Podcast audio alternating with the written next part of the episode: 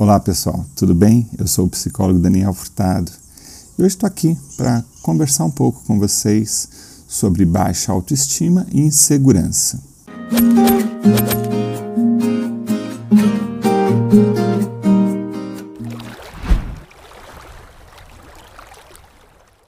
Tanto a insegurança quanto a percepção de baixa autoestima, ela é construída, ela é produzida ao longo de nossas vidas a partir de fatos, a partir de fenômenos, a partir de coisas que vão acontecendo na nossa vida, a gente vai criando, elaborando uma autopercepção, as nossas chamadas crenças.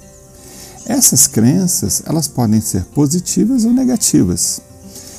E quando nós falamos de baixa autoestima e de insegurança, elas estão baseadas nas crenças negativas, vamos chamar assim de crenças negativas. Aqui tem uma. Isso é ruim, né? Mas a gente tem aqui uma, uma boa notícia. Porque se foi um comportamento aprendido, ele pode ser um comportamento desaprendido.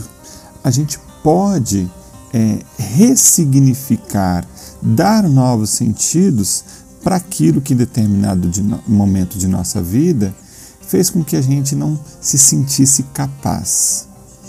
Então, é, é, o que a gente uma coisa que eu gosto de dizer é assim, a primeira coisa que a gente tem que perceber é tem coisas que a gente não dá conta de fazer ao longo da vida mesmo, né? Às vezes a gente tem um problema no trabalho, a gente se sente inseguro em relação a uma nova atividade, fica preocupado, e até aí tudo bem. Às vezes um início de um relacionamento, a gente fica assim, né, inseguro, mas a gente sabe o motivo, e até aí tudo bem também.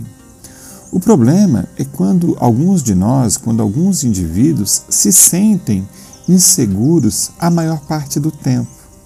E aí sim nós temos uma afetação na qualidade de vida dessa pessoa. Então aí ela passa a ser um problema. E quando ela passa a ser um comportamento normal do indivíduo, ele também vai gerando outros transtornos emocionais, ansiedade, a depressão, dificuldade em resolver conflitos, enfim, a pessoa ela tem um modus operandi, um jeito de ser que prejudica ela mesma. Ela não consegue falar não, está sempre é, se sentindo inferior, menos que as pessoas que, com quem ela convive. E aí isso realmente é um grande problema. É, recentemente nós fizemos uma pesquisa nas nossas redes sociais e 70% das pessoas que responderam disseram ser inseguras. Ou seja, é um número muito grande. De cada 10 pessoas, 7 se sentem inseguras, 7 sentem que têm uma baixa autoestima. E esse é um número bastante grande. O autoconhecimento, a gente pode, através de alguns comportamentos, minimizar estes essa percepção e aprendemos a, nos tornarmos mais seguros e aí conseguimos dar melhores soluções para as crises, para os conflitos que se apresentam no nosso cotidiano. Então eu separei aqui cinco dicas. Elas não, a ideia é que não é ter uma receita pronta, não existe, porque cada indivíduo é um indivíduo. Mas existem ideias que eu gosto de passar para as pessoas que me consultam, que eu acho que são bem legais de compartilhar. Então vamos lá, Qual, quais seriam essas cinco ideias? A primeira coisa é a seguinte: compreenda a origem do problema. Os indivíduos inseguros eles têm uma dificuldade, é, fica quase que uma cegueira emocional em definir e distinguir da onde o problema está vindo. E aí a gente precisa, a gente é, é, é, diz que a gente precisa aprender a, a se autodiagnosticar, dimensionar da onde está vindo aquele problema. Porque aí, quando a gente consegue definir a origem, a gente pode criar estratégias. E aí, a partir de estratégias, a gente consegue melhorar nossas escolhas, nossas decisões. A partir dessa ideia, a gente vai para a segunda dica, que é o que? Focar na solução. Uma vez que você criou uma estratégia, agora é vamos colocar essa estratégia em funcionamento.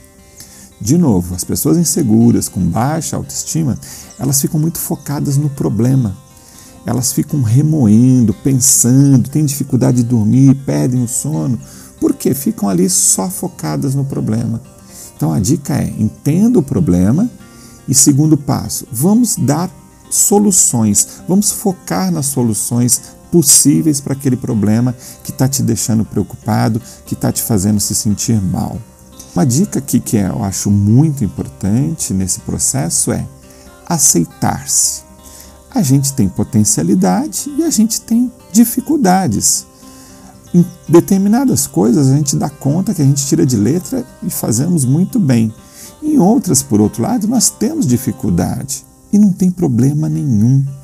A gente precisa se aceitar como ser humano, a gente precisa se aceitar na nossa fragilidade. Quando eu me aceito na minha fragilidade, eu sei aonde que é o meu ponto fraco e aí eu posso lidar melhor com ele. Então, aceite-se. É um caminho que é bem legal também.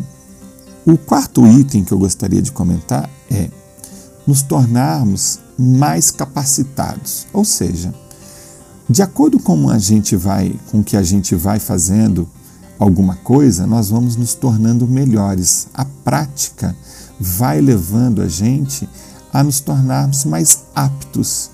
Então, melhorar nossas habilidades, melhorar os nossos fazeres vão nos dando segurança.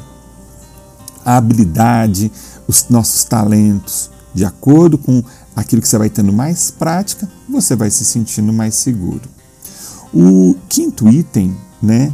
Esse eu acho também muito importante. Na verdade, eu acho todos importantes aqui, não tem uma ordem, mas a gente, mas eu gosto de todos eles, né? Mas esse último em especial é o seguinte: não tente controlar tudo, não é possível. Na vida nós temos contingências e as outras pessoas têm o seu jeito de ser. Quando a gente tenta controlar, a gente cria expectativa. Expectativa alta provavelmente vai fazer a gente se frustrar. A gente precisa lidar com o que é diferente. A gente precisa lidar com a maneira diferente que as pessoas dão soluções e apresentam para a gente. Ou seja, a gente precisa não criar tanto expectativas, ou pelo menos criar expectativa na medida certa, sabendo que a gente não vai conseguir ter domínio e controle de tudo o tempo todo. Ok? Essas são dicas, são ideias que eu gosto de compartilhar com as pessoas. Espero que vocês tenham gostado e possam colocar em prática. Ok? Um abraço, até a próxima e fiquem bem.